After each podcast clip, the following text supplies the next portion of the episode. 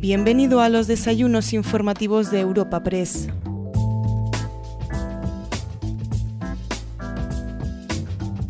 Hoy, en los desayunos informativos de Europa Press, acogemos un encuentro con la ministra de Transportes, Movilidad y Agenda Urbana, Raquel Sánchez Jiménez.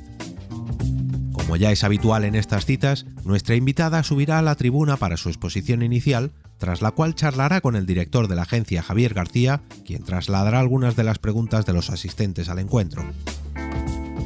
Presentando a la ponente de hoy y abriendo el desayuno informativo, podemos escuchar al presidente de Europa Press, Asís Martín de Caviedes.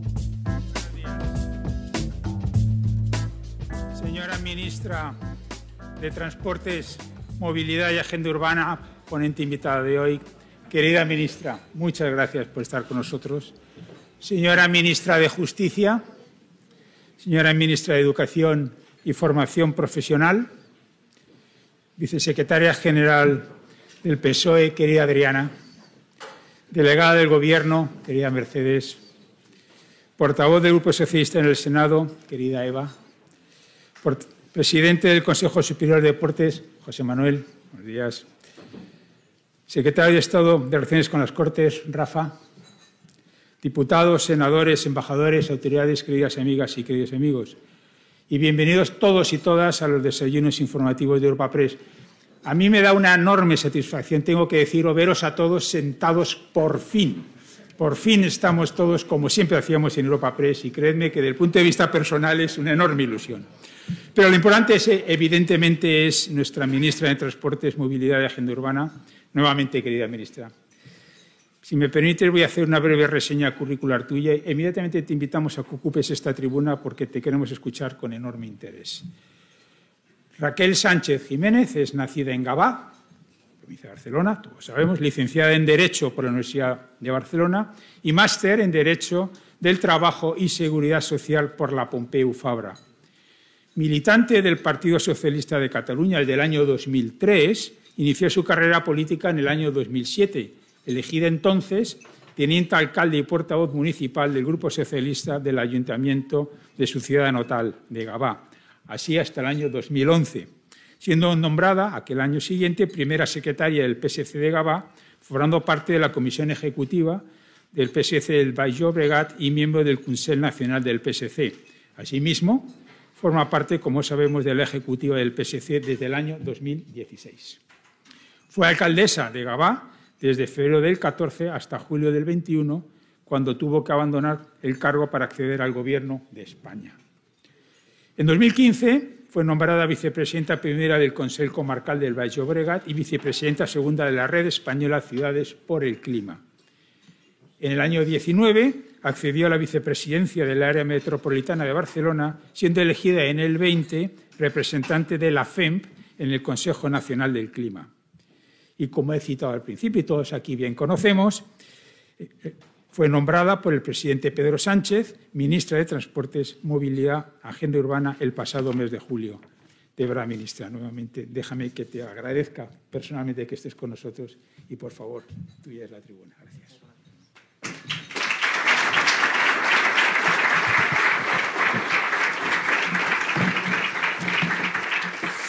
Pues muchísimas, muchísimas gracias a, todos y, a todas por recibirme en este desayuno informativo de Europa, de Europa Press. Muchas gracias, presidente Asís. Muchas gracias también al, al, director y, evidentemente, a todas las personas, personalidades que hoy estáis aquí.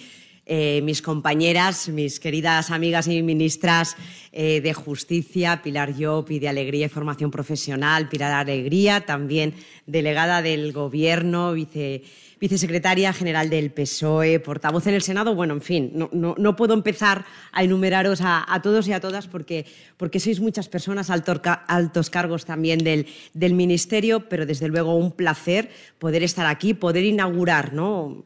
estas, estas jornadas, estos desayunos en un formato como este que nos permite pues, conocernos, que nos permite, seguro, ¿no? Eh, estrechar la mano y abrazarnos algo que hacía tanto tiempo de lo que estábamos privados, pero que bueno, hemos ido, hemos ido recuperando y ya he comprobado que no había muchas ganas de sentarse, lógico. Pero, pero os voy a agradecer, os voy a agradecer que, que me prestéis unos minutos de atención y que luego podamos eh, comenzar a establecer un, diálogo que desde luego pues, va, a ser, va a ser enriquecedor. Eh, como no puede ser de otra manera, también me gustaría empezar mis palabras enviando un, un mensaje para trasladar mi solidaridad, mi apoyo, mi afecto, mi cariño, el mío y el del todo el Gobierno con el pueblo de, Ucrania, así como también la condena más rotunda a ese ataque injustificado del Gobierno de, Putin. Una acción que todos coincidimos es una acción terrible, una acción ilegal que está poniendo en riesgo la seguridad de todo el continente, que está poniendo en riesgo las bases sobre las que sustenta nuestro, nuestro sistema, nuestros valores, la unidad europea, pero que desde luego es esa misma unidad europea la que nos va a permitir restablecer la paz y también la legalidad internacional. Dicho esto, insisto, quiero agradecer esta invitación a la Agencia Europa Press y a los patrocinadores de estos desayunos informativos, porque además en estos tiempos de tanta inmediatez y de tanta desinformación y posverdad, reconforta la existencia de, este tipo de foros que alientan ese debate sereno, necesario y el pensamiento crítico. Es muy necesario. Estos eh, son los principios que han presidido desde siempre eh, la trayectoria de este tipo de actos y de este tipo de, encuentros. Y, por lo tanto, para mí es un placer poder contribuir humildemente a que esta conversación agradable, serena, gane el partido, gane la partida a ese griterío que desde luego lleva demasiado tiempo instalado en la vida política, en la vida pública, pero que desde luego no aporta nada, porque quien solo piensa en hacerse oír y renuncia a escuchar a los demás, desde luego que, hay que decirles que se pierden algo muy importante, algo esencial como es descubrir que puede estar equivocado, porque podemos estar equivocados, y sobre todo eh, aprender de los errores, aprender de, nuestros errores. Por lo tanto, muchas gracias, insisto, por, permitirme exponer algunas de mis reflexiones y puntos de vista y por hacerme partícipe de, este intercambio de ideas que a buen seguro se producirá y se va a producir en, el, próximo, en el próximo coloquio. Este es un modelo, esto es un coloquio constructivo y es lo mismo que, cabe esperar de una democracia avanzada y sólida como lo es la, nuestra. Eh, recordaré, les recordaré mis primeras palabras cuando llegué al, ministerio. Fueron para declarar esa misma fe en el diálogo y en la cooperación y para defender la cogobernanza en un Estado compuesto como el nuestro, pero que desde luego eso no es una debilidad, es un signo y un reflejo de la realidad diversa y rica de nuestro, de nuestro país. También entonces proclamé en ese momento mi doble condición, la de feminista y la de socialista, dos señas de identidad que me han acompañado a lo largo de toda mi vida y a lo largo de toda mi carrera política especialmente. Creo firmemente en, en la dignidad de la política, algo que hubiera bastado, desde luego, para, evitar el bochornoso espectáculo que hemos presenciado en los últimos días. La dignidad en la política se alcanza cuando se antepone el bienestar común al propio, cuando importa más mejorar el presente y el futuro de los ciudadanos que colmar la ambición personal o mantener el cargo, cuando se denuncia la corrupción y se asumen responsabilidades por ella o cuando, en definitiva, se usa el poder en favor de los demás y no para el enriquecimiento de uno mismo o de sus allegados. Miren, en estos casi más de dos años, dos años de, de pandemia, hemos contemplado el inmenso sacrificio de esta sociedad y hemos sido conscientes de su grandeza, hemos sido conscientes de la grandeza de este país. Solo un gran país como el nuestro es capaz de soportar tanta tragedia y tanta renuncia con esta entereza. Porque este país son sus personas las que no han dejado que nos detengamos, los profesionales sanitarios que nos siguen atendiendo, los profesionales de nuestros hijos, los profesores de nuestros hijos, los policías, los militares, los bomberos, los agricultores que nunca dejaron de producir y los periodistas que no dejasteis de informar los transportistas y un largo etcétera de trabajadores públicos y privados. Y quienes nos dedicamos a la política les debemos a todos ellos la misma ejemplaridad que nos han demostrado. Por toda esta gente merece la pena estar en política y seguir construyendo un país abierto en el que quepamos todos, una democracia con más derechos civiles y sociales, una España que quiere seguir avanzando sin dejar a nadie atrás. Ese ha sido el propósito indiscutible de este Gobierno y del Ministerio que me enorgullece dirigir. Un ministerio que tiene una función importantísima en la recuperación porque ejerce de tractor de la economía y porque canaliza buena parte de los fondos europeos que ya están relanzando la actividad económica y que están relanzando también el empleo. Nuestro propósito es ser la punta de lanza de un nuevo modelo productivo, un espejo para un tiempo basado en las energías limpias y en las nuevas tecnologías. Para hacerlo nos hemos reinventado. Hemos dejado de ser un simple proveedor de infraestructuras para asumir el papel de proveedor de políticas públicas útiles para los ciudadanos y para las ciudadanas. Con esta reorientación, el Ministerio aspira a liderar una transición ecológica que, siendo urgente, también ha de ser justa. Porque lejos de dar la realidad, lejos de dar la espalda a las nuevas realidades, las hemos abrazado. Una prueba de, ello es la futura ley de movilidad sostenible, cuyo anteproyecto presenté este martes en el Consejo de Ministros una norma que pretende, y con la que pretendemos adecuar el transporte y la movilidad a las necesidades actuales de los ciudadanos, al desarrollo económico y social, pero también a la equidad territorial.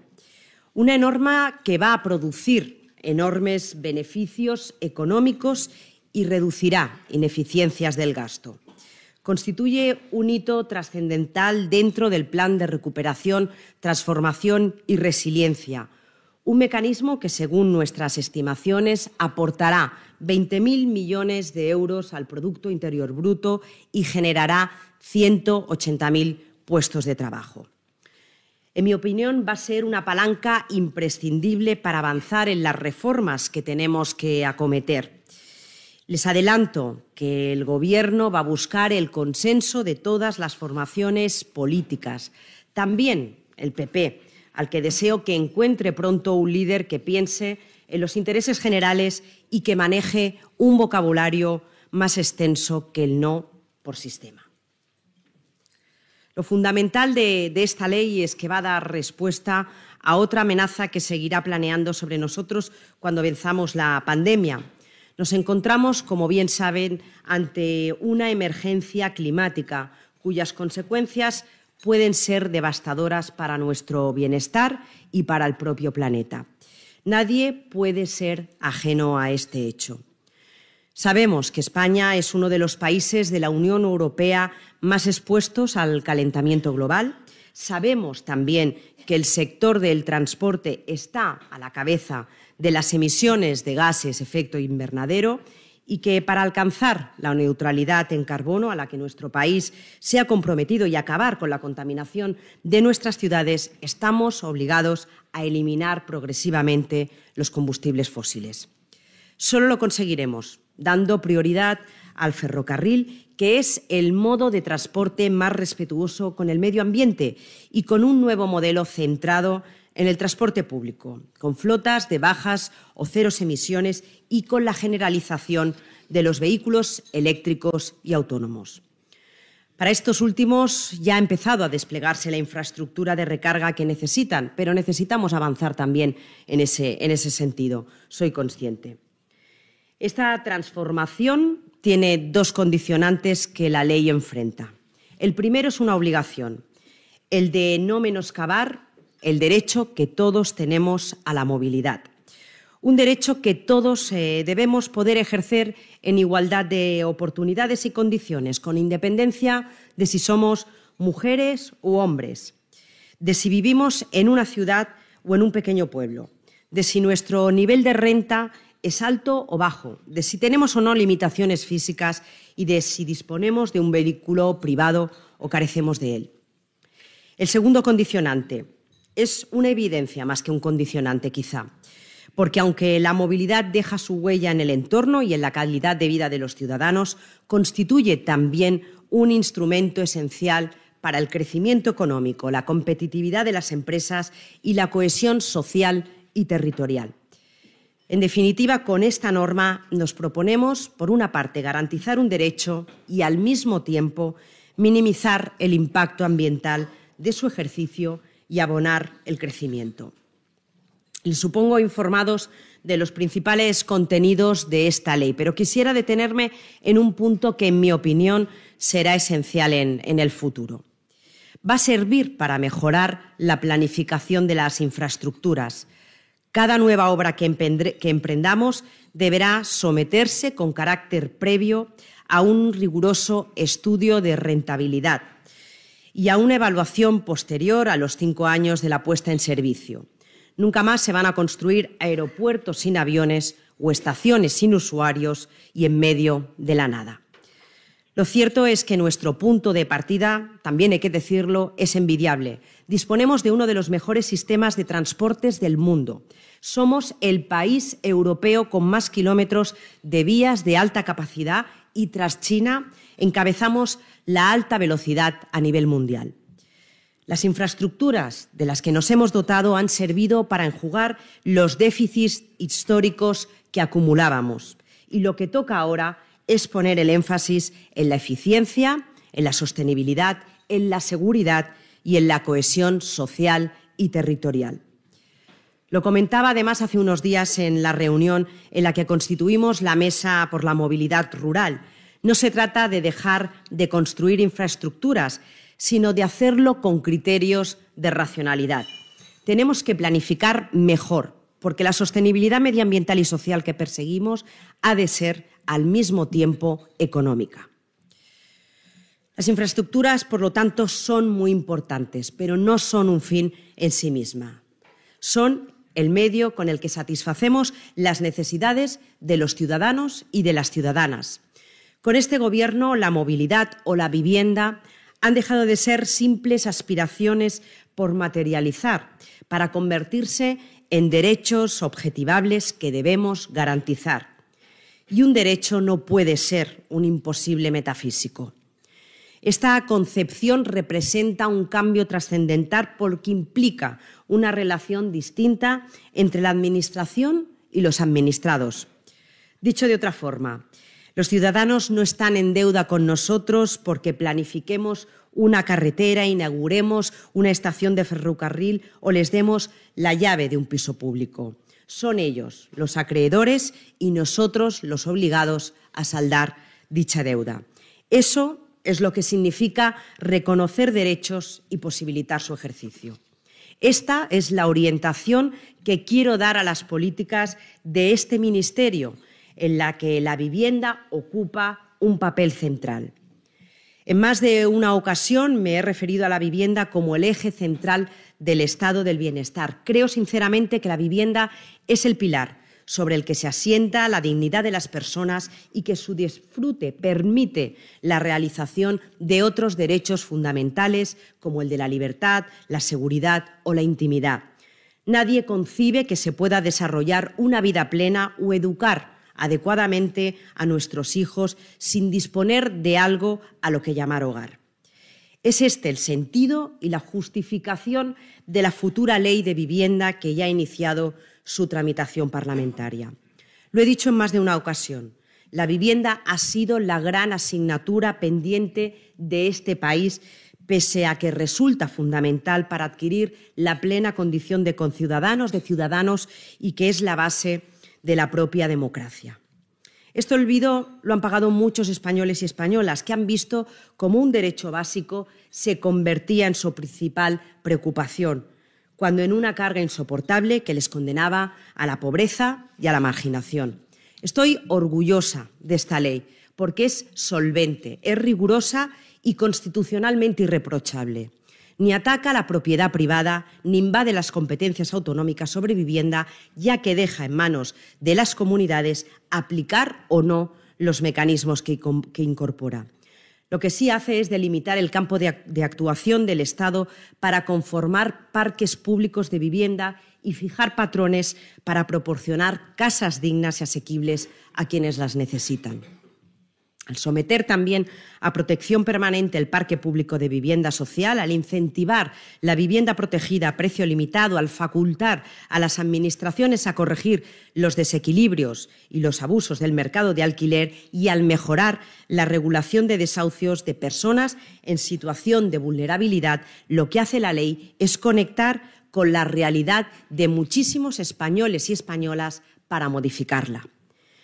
Es evidente, por lo tanto, que el mercado ha sido incapaz de ofrecer soluciones a muchos españoles para quienes la imposibilidad de acceder a la vivienda es y ha sido un drama. Y que la especulación ha acampado a sus anchas en en determinadas zonas de nuestras ciudades. Y, por lo tanto, la ley viene a corregir eso, la ley viene a ofrecer seguridad a los propietarios, pero también seguridad a los inquilinos. No puedo decir, por otra parte, que me haya sorprendido la reacción de la derecha ante esta ley, porque por sistema se han opuesto a todos los avances sociales que hoy son consustanciales a nuestro propio sistema. Ocurrió con la ley de interrupción voluntaria del embarazo, con la del matrimonio igualitario, con la ley de dependencia, con la de violencia de género y más recientemente con la que regula la eutanasia y con la reforma laboral, para no ir más lejos, siempre entiende que los beneficios, los avances, son un recorte de privilegios. Garantizar el derecho a la vivienda es impedir que su acceso sea una condena a la pobreza. Es también allanar el camino a la emancipación de nuestros jóvenes a los que se ha venido privando de otro derecho inalienable, que es el que tienen a emprender su propio camino en la vida. Es, en definitiva, contribuir al progreso general del país. Esto no es una cuestión ideológica. Entre todos esos jóvenes que buscan independizarse y formar sus propios hogares, hay votantes de izquierda y de derechas. Las dificultades se encuentran para hacerlo, afectan a todos por igual. Todos sufren que en muchas de nuestras ciudades no sea posible comprar ni alquiler ni alquilar a precios razonables. Por eso no puedo dejar de hacer algunos reproches. Me subleva escuchar a dirigentes del PP decir que los inquilinos son ocupas, morosos y vándalos, o que afirmen que no aplicarán la ley, dándole espalda a nuestros jóvenes y a los sectores más vulnerables de la población. Me pregunto si es serio anunciar medidas de fomento de la natalidad, como ha hecho la presidenta de Madrid, cuando muchos de los pretendidos padres no tienen una casa en la que criar a sus hijos. Hace unas semanas también aprobamos el Plan Estatal de Vivienda 2022-2026 y estamos impulsando un plan de vivienda para el alquiler asequible con el objetivo de incrementar nuestro menguado parque público en 100.000 viviendas en los próximos años, procedentes tanto de la promoción directa como de la concertación con los agentes privados. En los próximos años vamos a destinar a vivienda 10.000 millones de euros, una cantidad importantísima que tendrá tres destinos prioritarios la promoción de vivienda social, las ayudas a la población más frágil y la rehabilitación, y que será posible gracias a los fondos europeos del Plan de Recuperación, Transformación y, Resiliencia. En esta línea también les quiero anunciar que ayer mismo ordenamos el traspaso de 500 millones de euros a las comunidades autónomas y a las ciudades de Ceuta y Melilla para la construcción de 10.000 viviendas sociales de alquiler asequible. Representa la mitad de la partida de mil millones que el Plan de Recuperación dedica a este objetivo y cuya asignación corresponde al Ministerio de Transportes, Movilidad y Agenda Urbana. Participamos en tres componentes de este plan que representan un conjunto de inversiones por importe de 20.000 millones de euros. De ellos tenemos encomendada la gestión de 17.000 millones, de los que más de 6.800 millones corresponden a actuaciones de rehabilitación residencial y a vivienda social. El resto nutre el plan de choque de movilidad segura, sostenible y conectada en entornos urbanos y metropolitanos y diversas acciones para el reto demográfico. Es una satisfacción poder manifestar aquí que al cierre del 2021 habíamos sido capaces de tramitar el 40% de los fondos que gestionamos, o lo que es lo mismo, alrededor de 6.500 millones de euros han sido transferidos a las comunidades autónomas o se están ejecutando en inversiones o se han adjudicado y licitado contratos de obra o se han convocado también ayudas para su asignación. Por lo tanto, hemos ido cumpliendo todas las tareas, las tareas que el plan de recuperación nos asignaba. Me refiero también a leyes como las de la vivienda y de calidad de la arquitectura, pero también al desarrollo de la Agenda Urbana Española, que va a inspirar todas las políticas públicas en materia de desarrollo rural, urbano, sostenible e integrado. Hemos puesto en marcha las oficinas de rehabilitación, un servicio de ventanilla única para facilitar la gestión de las ayudas, así como la financiación y la fiscalidad de las medidas previstas en las inversiones de rehabilitación y regeneración urbana del plan. En este sentido, también hemos mejorado la financiación de las actuaciones de rehabilitación, especialmente para comunidades de vecinos. Para ello, se ha aprobado tanto líneas de avales como la deducción del IRPF por obras de mejora en la eficiencia energética. Hemos desplegado también la estrategia a largo plazo para la rehabilitación energética en el sector de la edificación en España, un marco para apoyar la renovación del Parque Nacional de Edificios Residenciales y no residenciales públicos y privados.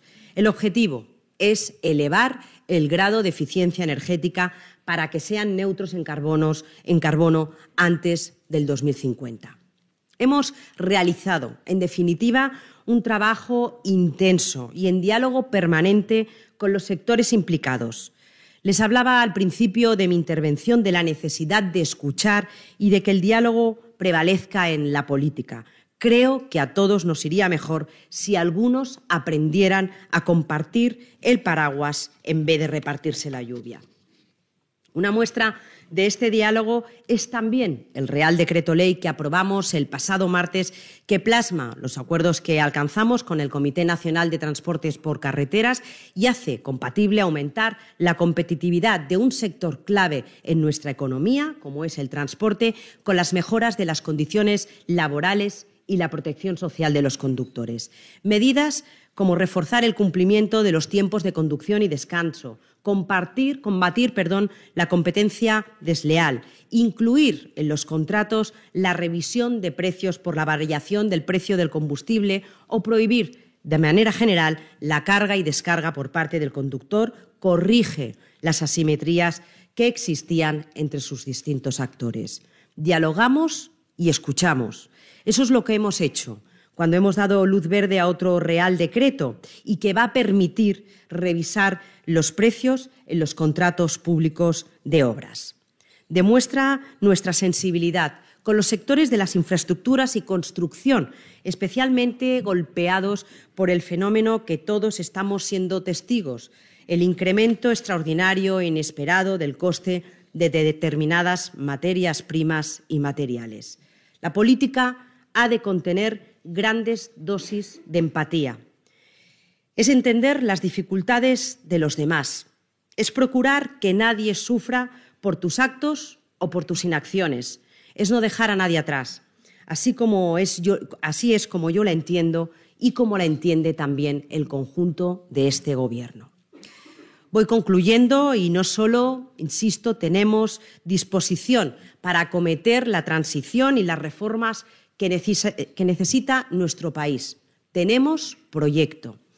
Estoy convencida de que la España que proponemos es la que ansía la inmensa mayoría de nuestros conciudadanos. Una España que desea fortalecer el estado de bienestar que conquistaron nuestros mayores. Una España plural que sabe que la diferencia la enriquece, que cree en la convivencia y que detesta el juego que enfrenta territorios por puro interés electoral. Una España europeísta, radicalmente enfrentada a la ultraderecha populista y a la xenofobia. Una España que no calla ante la violencia de género y que planta cara a los que matizan o disculpan esta violación de los derechos humanos, en la que prevalezca la igualdad entre hombres y mujeres. Una España que reconoce a sus mujeres y eso vamos a hacer desde el Ministerio. Les anuncio que a lo largo de este año vamos a poner nombre de mujer a las principales estaciones ferroviarias de nuestra red. Un proceso que vamos a comenzar precisamente aquí, en Madrid, donde la estación Puerta de Atocha se, llamará Estación Puerta de Atocha Almudena Grandes. Una España próspera y moderna, comprometida con el desarrollo sostenible, sensible a la revolución tecnológica y que ofrece oportunidades a sus jóvenes. En definitiva, los españoles y españolas merecemos un modelo de sociedad abierto y optimista, dos virtudes que forman parte de nuestro ADN como país. Pese a las dificultades, tenemos por delante un horizonte de prosperidad y de solidaridad. Esta es la hoja de ruta de un gobierno que va a cumplir todos y cada uno de sus compromisos hasta el final de la legislatura. Muchísimas gracias.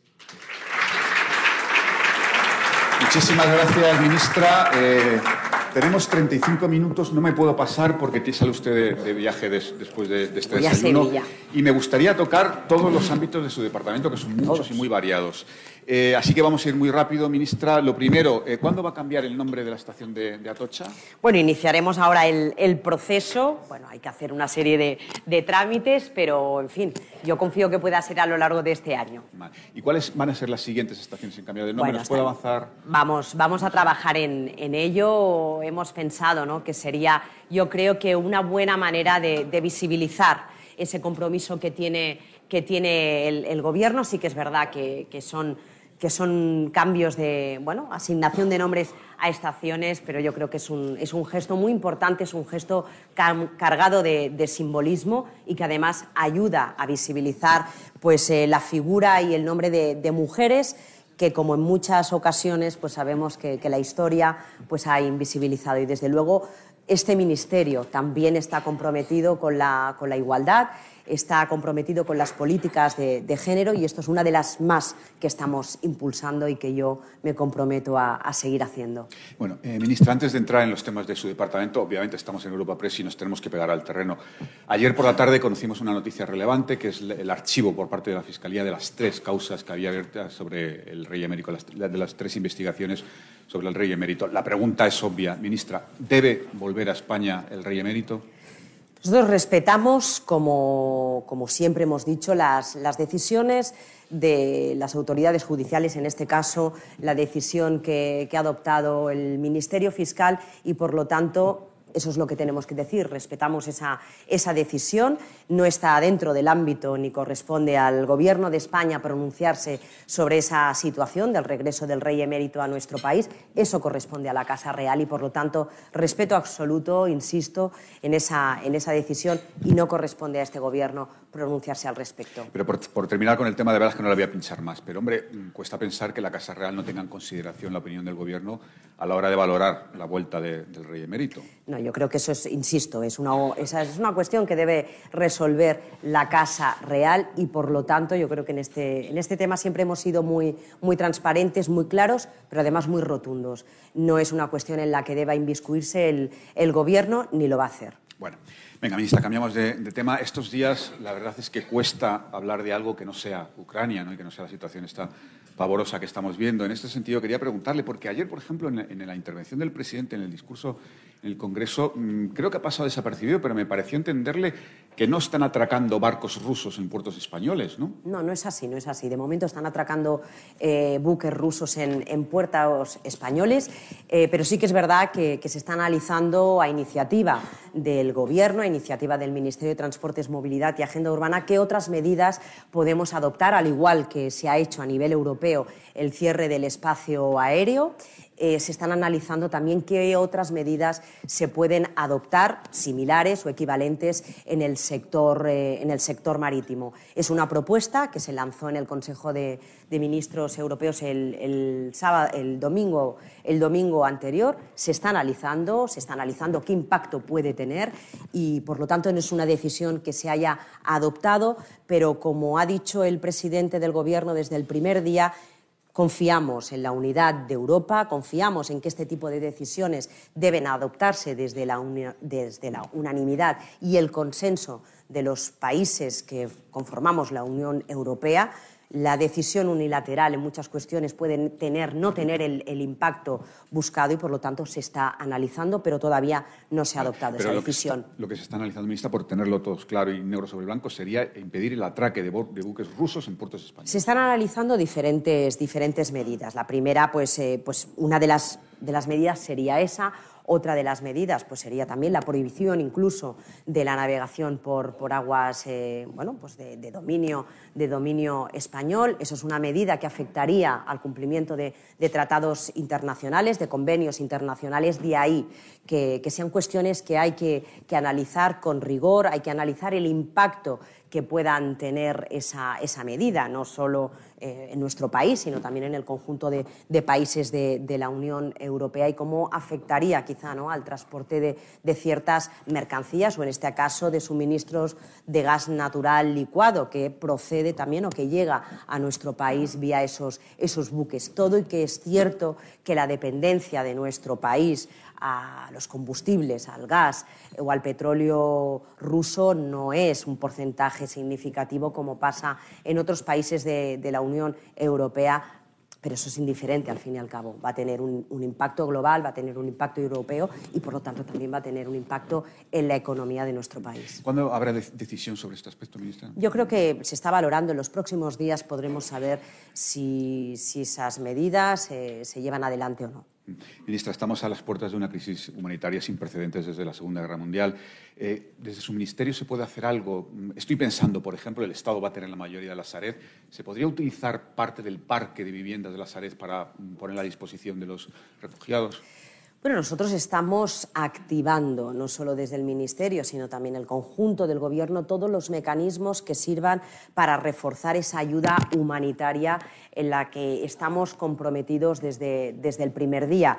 Eh, no solo hemos, hemos aplicado o hemos propuesto medidas pues, más restrictivas, como puede ser el cierre del espacio aéreo, también estamos facilitando el acceso eh, de ayuda humanitaria a Ucrania eh, directamente, el acceso y la llegada de ciudadanos de Ucrania que quieran regresar a, su país. ¿no? Ayer precisamente di la, di la instrucción de, que, de, que, con nuestra colaboración establecida con Sensef podamos facilitar billetes gratuitos a aquellos ciudadanos de Ucrania que puedan o que pidan regresar a, a su país para defender eh, su país, para defender eh, su gente. Ayer mismo adoptamos esa, esa, decisión, pero también todos los instrumentos, todos los, que, todos los canales eh, y los medios de los que dispone el Ministerio van a estar pues también ¿no? a disposición de todas las medidas que en relación a la ayuda humanitaria se pueda articular ponía este ejemplo,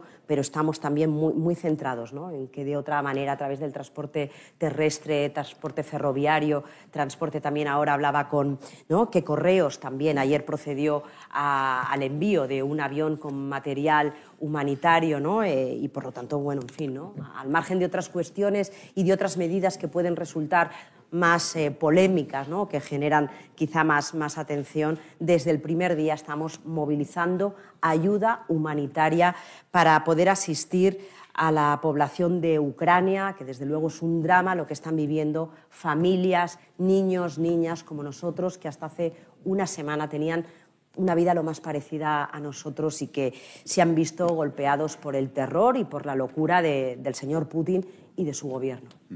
Ministra, un elemento previo a la guerra, pero que se va a ver agravado por la guerra, es la inflación, que está a niveles desconocidos desde hace 33 años.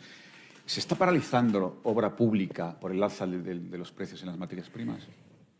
Estamos teniendo un impacto indiscutible en, la economía y es obvio que, que esta, esta crisis va a tener un impacto en nuestra economía. Sería ingenuo pensar que, no va a ser así.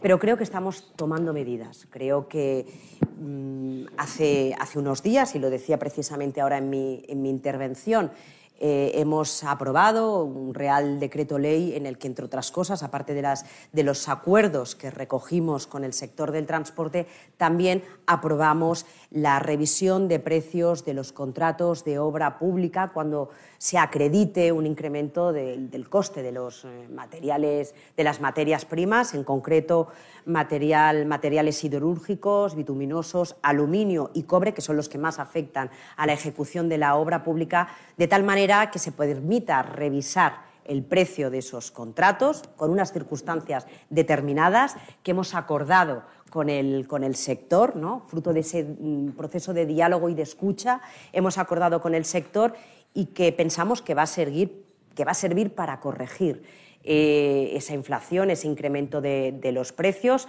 al menos en la ejecución de los contratos de, obra pública. Es una medida.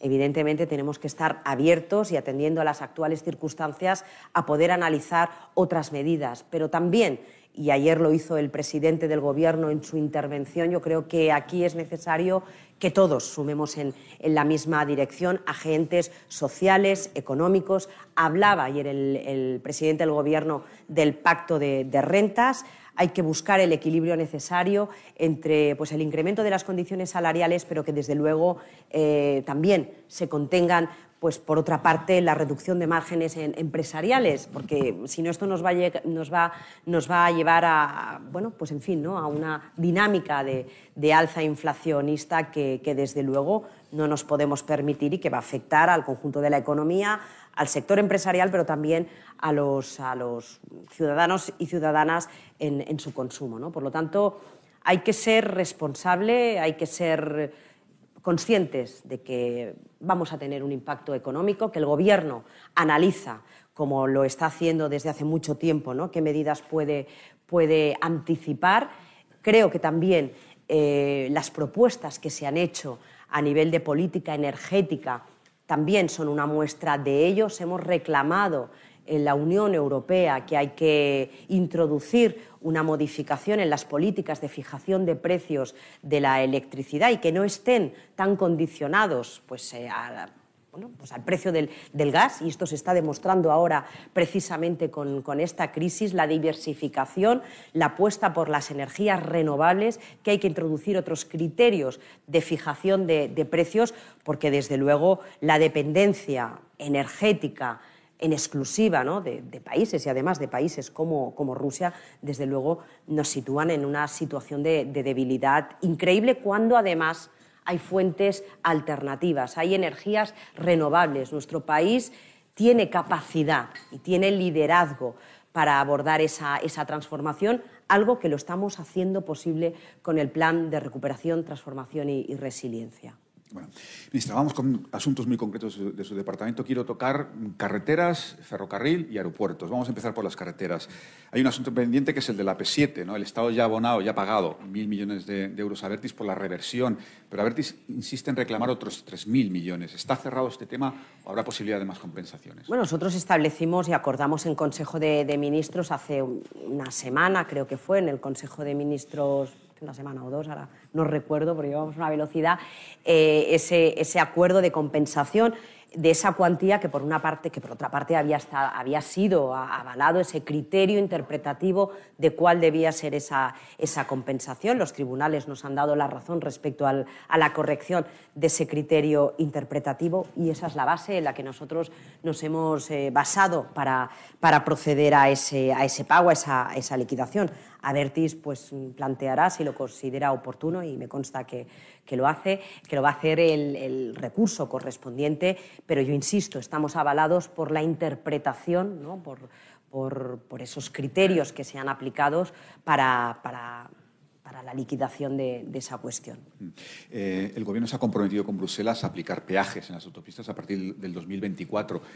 Se ha comenzado a diseñar el sistema, ¿nos puede avanzar algo de cómo va a ser? Si va a haber euroviñetas, si va a haber mm, paso libre, o sea, paso libre en eso tiene, flow. Eso tiene algunos matices, es decir, nosotros Eh, lo hemos dicho desde el primer momento, yo lo he dicho también desde, desde, en fin, ¿no? desde que he tenido que, que, tomar la decisión ¿no? Eh, y seguir con esa decisión del Gobierno que adoptó desde el año 2018, que es el recuperar las autopistas que llegaran a la finalización del plazo de su concesión, incluso revertir y recuperar algunas, algunas autopistas. Y lo hemos hecho porque entendíamos y no solo porque entendíamos, sino porque además era una realidad que ese sistema que se fue prorrogando, ¿eh? y además esos plazos se fueron prorrogando por decisiones de gobiernos anteriores, han generado y generaron una terrible desigualdad territorial y una situación de agravio comparativo de entre las que mi comunidad, el territorio del que yo provengo, Cataluña,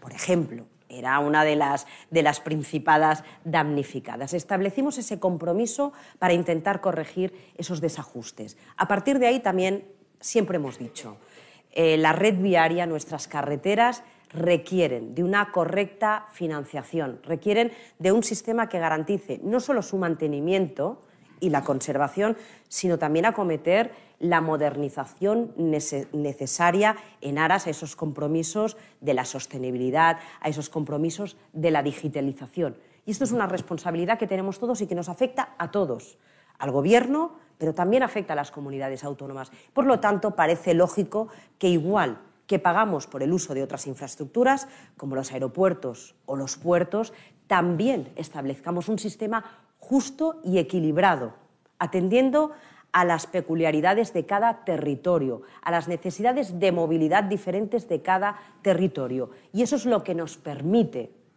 analizar estos sistemas y estas alternativas que no se han definido en la ley de movilidad sostenible, pero que desde luego facultan, habilitan al Gobierno a que pueda analizar esas alternativas, pero que lo haga contando con el consenso, contando con el diálogo de todos los agentes implicados, transportistas, administraciones competentes, pero que además lo hagamos en un momento en el que la coyuntura también permita llevarlo adelante y permita impulsarlo. Y a eso es a lo que nos hemos comprometido con, Europa.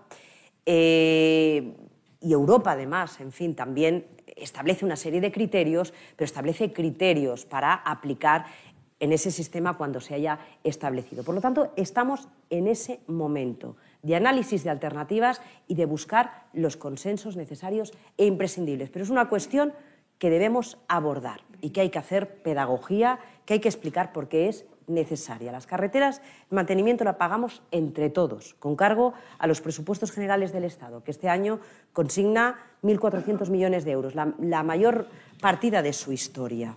Pero pagamos todos, los que utilizamos las carreteras y los que no utilizan las carreteras. Y eso, desde luego, pues no es establecer un sistema justo y progresivo. Pero por cerrar este asunto, por lo que le estoy entendiendo, puede darse la posibilidad de que haya sistemas distintos según la comunidad autónoma. Habrá que estudiar, habrá que estudiar. El objetivo es el mismo. Posibilidades y alternativas las hay diferentes. Las estudiaremos. Eh, Javier eh, Dorado, director de Asuntos Públicos de Cabify. Eh, es un poco largo, pero se lo leo porque lo contextualiza. Dice, en septiembre de 2018, el entonces ministro de Fomento aprobó un decreto para otorgar la potestad a las comunidades autónomas para regular los servicios urbanos de VTC en su ámbito territorial en, en cuatro años. Dice, tres años y medio después, ninguna comunidad ha regulado y solo dos han iniciado un proceso. Y la pregunta, ¿tiene previsto su ministerio dotar de seguridad jurídica esta situación incierta? ¿Puede ser la ley de movilidad sostenible una buena herramienta para ello? Bueno, la ley de movilidad sostenible la, hemos lanzado, ¿no? la hemos aprobado en primera lectura en Consejo de Ministros. Ahora eh, seguirá sus trámites, eh, aprobación definitiva en Consejo de Ministros y después eh, tramitación parlamentaria y, en fin, ¿no? se gira se gira trabajo, se gira faena, como decimos en, Cataluña, a gira feina, pues para los diputados y diputadas que, veo por aquí, pero desde luego el ánimo también es que, es que sumen los máximos consensos, los máximos consensos posibles. Como bien decías, y respecto al tema de las, de las VTCs, se estableció un régimen transitorio porque es verdad que se dio una situación de autorización de ese tipo de, de, licencias en un momento en el que había, dijéramos, una regulación difusa o no clara. ¿Eh? Eh, conscientes del impacto que, se produjo, eh, se clarificó, se clarificó cuál debía ser el, cauce normativo a través del cual se debían regular esas licencias y, evidentemente, atendiendo al carácter de, transporte que tienen esas licencias, la competencia es la de las comunidades autónomas. ¿no? Por lo tanto, en fin, ¿no? muchas veces que hablamos de ese límite ¿no? entre las comunidades, las competencias entre las comunidades autónomas, las comunidades, las competencias del gobierno español, bueno, nosotros siempre intentamos ser y somos escrupulosos con el respeto competencial de las comunidades autónomas. Establecimos ese margen, ¿no? ese periodo para poder proceder a la adaptación, para que se pudiera proceder también a una justa amortización ¿no? de, esas, de, esas, licencias ¿no? y para que se pudiera plantear eh, ese, ese sistema.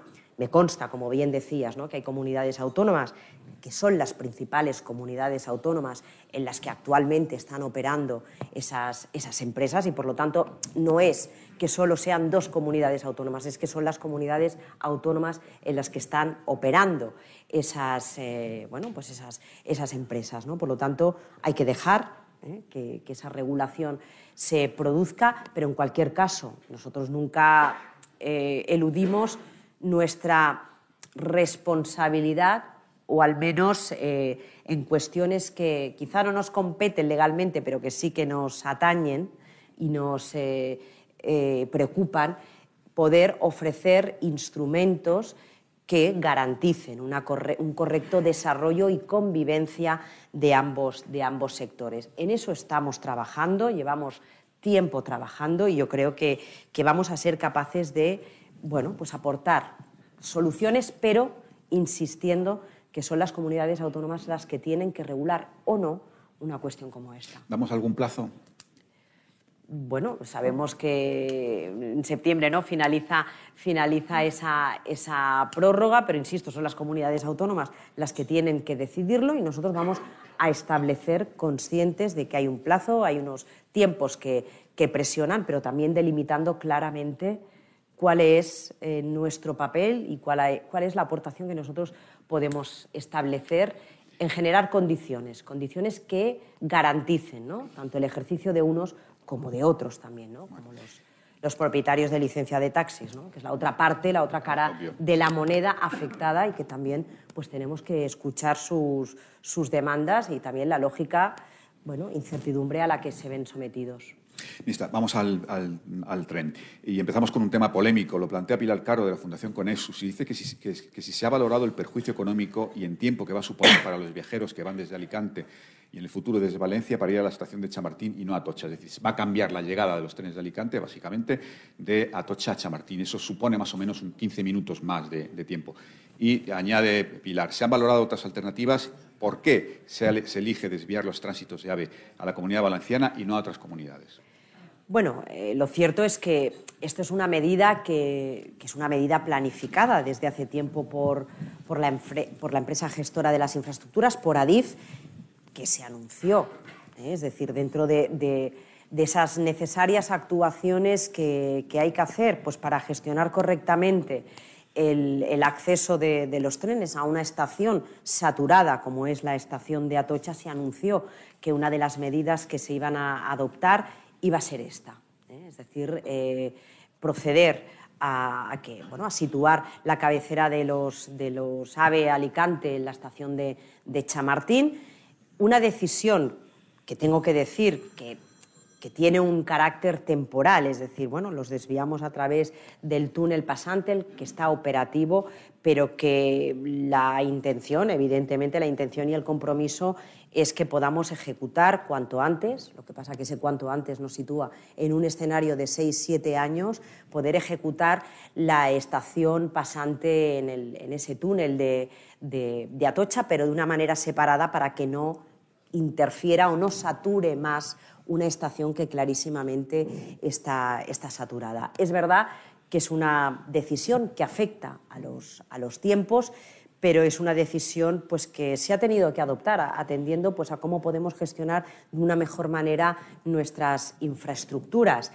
Mañana mismo está prevista una, una reunión eh, de la presidenta de ADIF, con el consejero de la Comunidad Valenciana, Arcadi, que además está por aquí, saludo, eh, para ver, para ver que, si podemos tener algunas, algunas alternativas, alguna opción de poder mejorar y reducir el impacto que, que puede tener, pero desde luego es una medida que se ha adoptado porque es la mejor medida y pocas alternativas se plantean.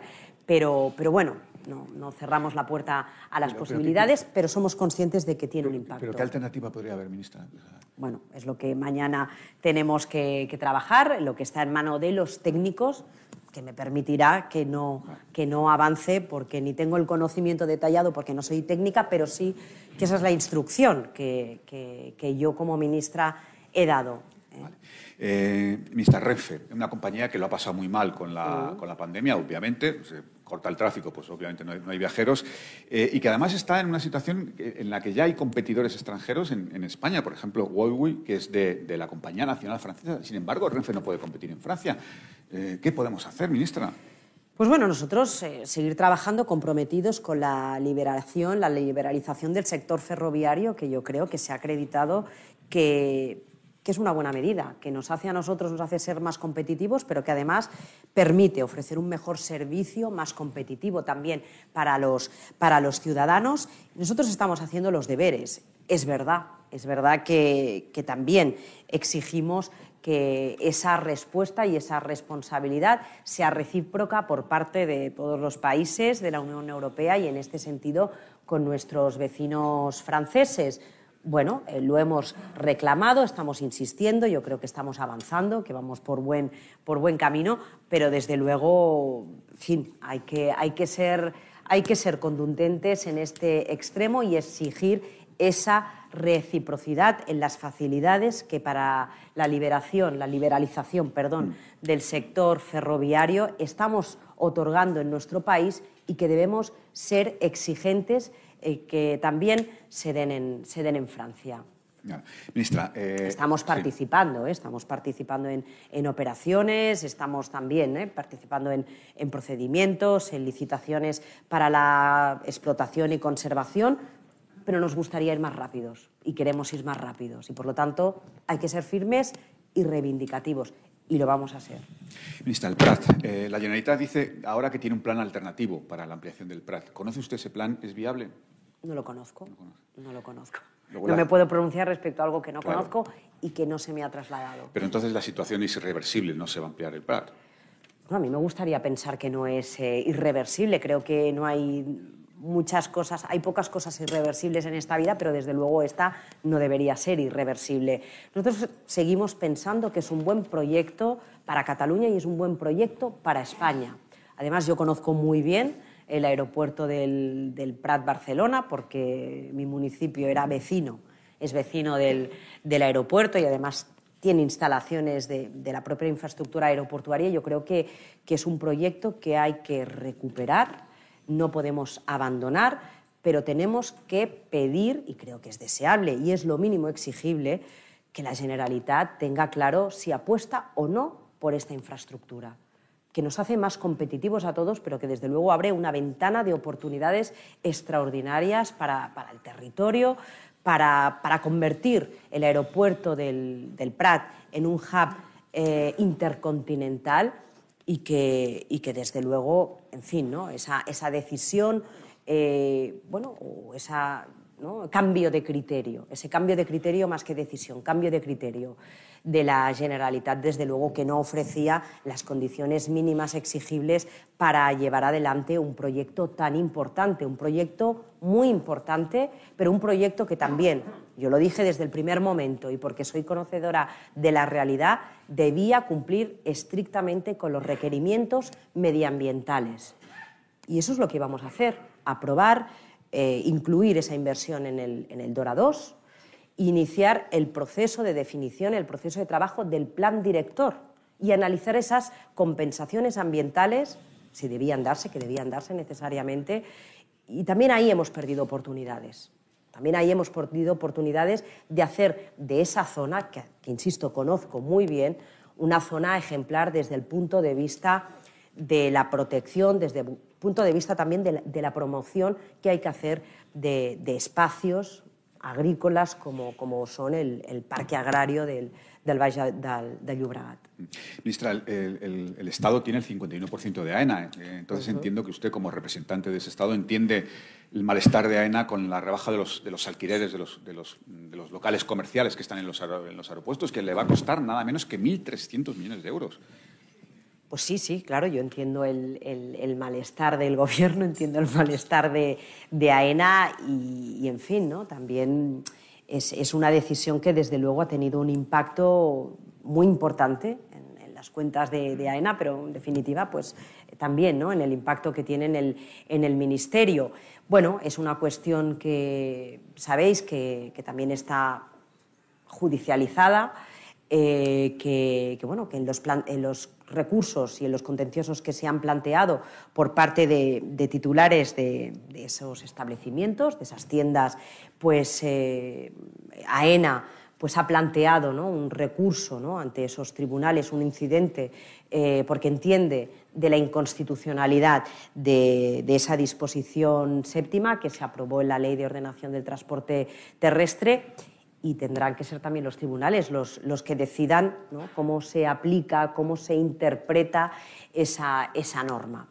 Quiero decir que AENA, antes de esa, de esa modificación legislativa, había negociado con muchos inquilinos eh, sobre las condiciones de, de esas rentas, reconocía que la disminución de pasajeros había afectado la actividad económica, obviamente, de esos establecimientos, de esas tiendas, había llegado a acuerdos con, con algunos de, de, ellos, con otros, pues no, no, no, no, pudo ser posible.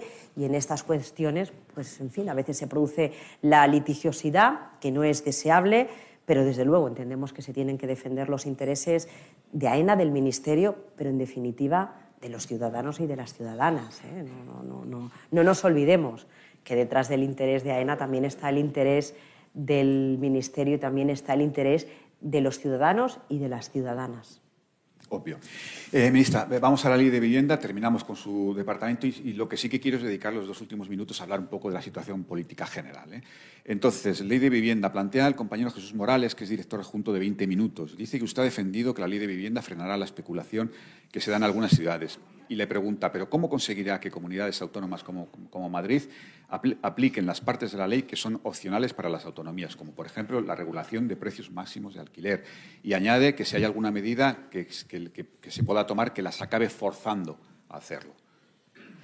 Bueno, yo creo que también es verdad que se ha centrado mucho el debate de esta ley sobre los temas competenciales, eh, sobre la polémica, ¿no? de si podemos obligar, evidentemente, a una comunidad autónoma a adoptar medidas que no quiera adoptar. ¿no? Obviamente, no, no, no podemos obligar a las comunidades autónomas a adoptar medidas que no quieran adoptar en el, en el marco de sus competencias. Pero, pero, desde luego, la ley, la ley contempla otras medidas que desde luego sí que pueden suponer, suponer eh, establecer unas condiciones eh, que tengan un impacto, que tengan un impacto, entendemos, positivo en, bueno, pues en el funcionamiento del sector y en el funcionamiento del mercado inmobiliario, que sea atractivo y que siga siendo atractivo para el sector, y es un sector muy importante en nuestro país, pero que por otra parte no deje abandonados a su suerte a las familias, a los más vulnerables y a los jóvenes. Y yo creo que hay criterios que, hacen posible eso con independencia de la decisión que reside en las, en las comunidades autónomas. Eh, de esas decisiones, pues evidentemente eh, dentro de esas decisiones está el conformar un parque de vivienda público que yo creo que no se habla tanto como debiera hablarse, pero que ha sido una de las principales carencias que hemos tenido en este país para dar respuesta a esas necesidades. Y eso es lo que vamos a hacer. Y eso es lo que posibilita también la ley de vivienda, y eso es lo que posibilitan también los fondos europeos, y lo que posibilita el, el plan de recuperación, transformación y, y resiliencia. Y no es un tema menor. Y eso es lo que también estamos haciendo con, acuerdos con los agentes privados a través de la concertación, con los eh, agentes privados, con la Sareb, ¿no? de la que ahora pues, recuperamos, dijéramos, ¿no? o, o disponemos de su dirección. ¿no? Entonces, quiero decir, estamos poniendo encima de la mesa muchos instrumentos que nos pueden servir para ello. Que una comunidad autónoma diga que no va a aplicar eh, pues, eh, medidas como la limitación de, precios, pues yo creo que al final pues tendrá que rendir cuentas y explicar a los ciudadanos por qué no aplica una medida que clarísimamente les beneficia y que no va en contra de la propiedad privada. Introducimos mecanismos para que a los propietarios de esos pisos, de esos inmuebles, les resulte atractivo eh, limitar los precios o incluso bajar en las zonas tensionadas y por lo tanto tendrán que justificar. Y mire, yo he hablado con mucha gente, mucha gente del sector y mucha gente en esta comunidad que dice, bueno, en realidad, pues es una ley equilibrada y que por lo tanto hay que, yo creo que cuanto menos, dar la oportunidad a que esa ley pueda desplegar sus efectos, ¿no? Es decir, basarse en una cuestión meramente ideológica, que no parte, entiendo, ¿eh? de, un análisis riguroso, pues desde luego me parece muy irresponsable y me parece seguir aplicando un modelo que nos ha llevado donde nos ha llevado a una situación dramática para mucha gente, porque ha sido una situación dramática para mucha gente y lo sigue siendo. Y lo que no puede hacer el Gobierno y el Estado es en fin, ¿eh? dar la espalda, cerrar los ojos, cuando además somos responsables de garantizar el ejercicio de los derechos a los ciudadanos y de fijar los principales y los principios y las bases rectoras de la economía en nuestro país. Y evidentemente la construcción tiene una importancia fundamental. A partir de ahí, en el trámite parlamentario, insisto, nuestra voluntad es la de sumar los máximos consensos posibles y creo que hay margen para ello. Sin embargo, hay cinco enmiendas de, devolución ya en el Congreso. Ministra, ¿teme usted que esto acabe como la reforma laboral en el último segundo y por la equivocación de algún despistado? No, yo espero y confío que no, que no sea así.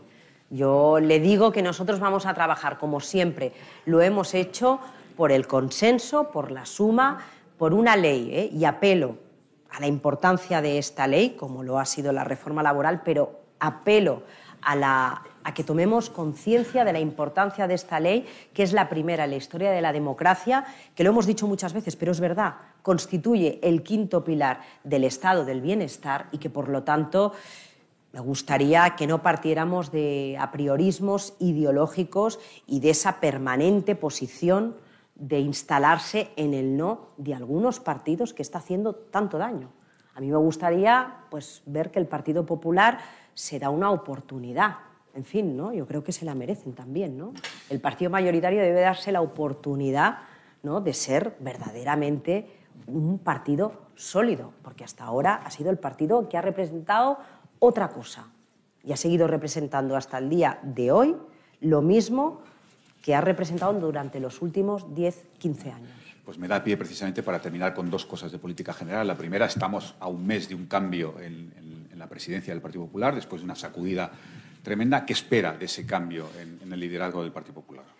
Pues bueno, yo por el bien de, todos, pues espero que realmente el que aspira a ser y el que es el principal partido de, la oposición recupere la senda de, lo que debe ser, ¿no? del sentido de lo que debe representar un, partido político, partido político que tenga un proyecto de país que no lo tiene, pero un partido político que cuanto menos, pues en fin, ¿no? es capaz de, abandonar viejas prácticas, de abandonar y dejar atrás luchas cainitas que desde luego no aportan nada, nada en absoluto al, al, bienestar de, nuestro país y en unos momentos críticos como lo han sido la pandemia y como ahora también estamos en una situación pues, eh, preocupante, compleja. Eh, con el que seamos capaces de, alcanzar acuerdos en materias eh, que son materias y cuestiones de, Estado y que además pues dé a la política pues la dignidad que merece la política. Es decir, a mí de verdad ¿eh? me, causa mucho rechazo cuando escucho el tono que escucho en el Congreso de los Diputados. Desde luego que me parece muy triste, muy triste, ¿no? que, que la institución que representa a la ciudadanía, que representa la soberanía popular, se maneje un vocabulario que desde luego es que no está a la altura de los ciudadanos, es que no está a la altura de los ciudadanos y por lo tanto eso también, recuperar el tono, poner en pie la política, poner en pie la política, necesitamos la política, necesitamos buenos políticos y yo creo que nuestro país también necesita un Partido Popular ordenado, un Partido Popular libre de la sospecha permanente de la corrupción y un Partido Popular que realmente pueda servir para la prosperidad y avance de este país en un momento de transformación indiscutible. Y eso es a lo que yo aspiro sinceramente. Ministra, que no es poca cosa, pero sí, bueno. Por terminar, pero permítame que le diga, porque el, el, Gobierno también tiene lo suyo. Ayer vimos otro episodio de, de, diferencias en el seno del Gobierno. Estaba el presidente en el Congreso anunciando el envío de material de guerra a Ucrania y estaba Yone Belarres saliendo del hemiciclo a buscar a los periodistas para, para decirles que no estaba de acuerdo. ¿Cómo se maneja esto, ministra, todos, todas las semanas con estas diferencias en el seno del Gobierno y más en un tema tan difícil y tan comprometido como este? Bueno, pues se maneja y se maneja, creo que se maneja bien. Es decir, somos somos un gobierno de coalición, es lógico que, pues que determinadas cuestiones pues puedan haber diferentes, diferentes criterios, pero yo creo que lo importante es el resultado, el balance que puede hacer este gobierno, el primer gobierno de coalición de la historia, que hemos sido capaces de acordar y de impulsar proyectos, leyes, reformas importantísimas. Ese es el balance. Y es a lo que hay que remitirse, ¿no? Es decir, palabras son palabras, hechos son hechos, ¿no? Y estamos en los hechos. Las palabras son importantes, pero estamos en los hechos. Y este, este gobierno está demostrando que avanza en hechos. Eh, y en esta cuestión, en el tema de, bueno, pues también lo ha dicho el presidente, es decir, es lógico que nosotros también eh, nos sumemos a esa decisión que desde la unidad se está adoptando en el seno de la Unión Europea y que hemos ido adaptando las decisiones a los, las circunstancias que se han ido dando en cada momento. Empezamos enviando material defensivo, material humanitario. Bueno, estamos en otra fase del, de la escalada. Eh, se ha adoptado y yo creo que es una posición responsable. Yo creo que, bueno, ¿no? pues puede haber miembros del gobierno pues, que le generen más incomodidad, pero desde luego hay firmeza en el gobierno de coalición en esta, en esta decisión. E insisto, lo importante son los hechos. Y los hechos demuestran que hay unidad y que las decisiones que se adoptan se ejecutan. Hoy se especula mucho, ya, ya, de verdad que ya no le pincho más, ministra, pero hoy se, se, se, especula mucho con el cambio en la decisión del presidente del gobierno. Un día antes había dicho que no íbamos a mandar material de guerra y al día siguiente. ¿Usted sabe qué fue lo que le hizo cambiar de opinión? ¿Alguna llamada, alguna cosa? No, no, no, yo creo que, hombre, estamos en un escenario muy complejo, un escenario en el que se mantiene contacto permanente con los líderes de la Unión Europea, con los líderes de la Alianza Atlántica. Estamos ante una espiral pelicosa del señor Putin que es imprevisible, ciertamente es imprevisible y evidentemente pues, se tienen que, adoptar medidas. Se tienen que adoptar medidas en un primer momento, pues insisto, ¿no? Eh, teníamos claro pues, el, el envío de material defensivo, humanitario, desde luego estamos en otro momento. Eh, también el, el, presidente de Ucrania ha hecho un llamamiento al auxilio y desde luego entendemos ¿no? que es material que tiene que servir ¿no?